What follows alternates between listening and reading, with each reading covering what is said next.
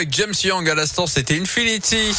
La rubrique de la Terre, la Pierre et vous, c'est avec vous Philippe. Alors Philippe, c'est à nous de jouer pour préserver notre environnement. Bon, déjà bonjour à vous. Salut Philippe. Salut Yannick, salut à tous. C'est oui, mieux connaître les milieux naturels qui nous entourent pour mieux les protéger. C'est l'objectif d'un gros travail de cartographie de la biodiversité qui vient d'être lancé dans la région.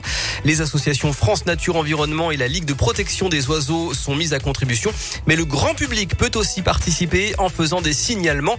Le but est de répertorier la faune, la flore et les milieux naturels à protéger, et notamment les zones humides, marais, tourbières, prairies humides, lagunes, même mangroves.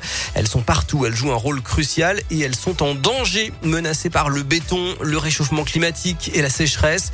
Et elles n'ont pas encore révélé tous leurs secrets, comme nous l'explique Olivier Prénat de l'Office national de la biodiversité. Les inventaires faits sur les zones humides aujourd'hui sont euh, à une certaine échelle, mais les zones humides ne sont pas toutes à la même échelle. Donc euh, l'échelle dont je vous parle, elle est de, mémoire d'un hectare. Mais en réalité, euh, on a des zones humides beaucoup plus petites et qui ont aujourd'hui une grande valeur environnementale.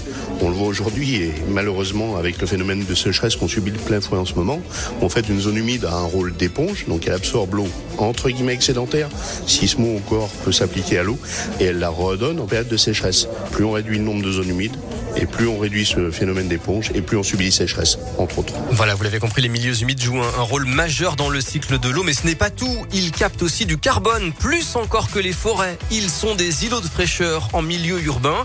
Ils sont des réservoirs de biodiversité et en bord de mer, ils protègent les côtes et réduisent les effets des tempêtes. Il faut donc les préserver.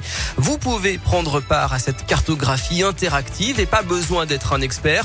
Souvenez-vous, on en a déjà parlé dans La Terre, la Pierre et vous, même des espèces hyper communes comme le hérisson ou l'écureuil ont besoin d'être inventoriées aujourd'hui parce qu'on Ah ne sait pas si elles sont en danger ou pas en France. Vous retrouvez toutes les infos sur radioscoop.com.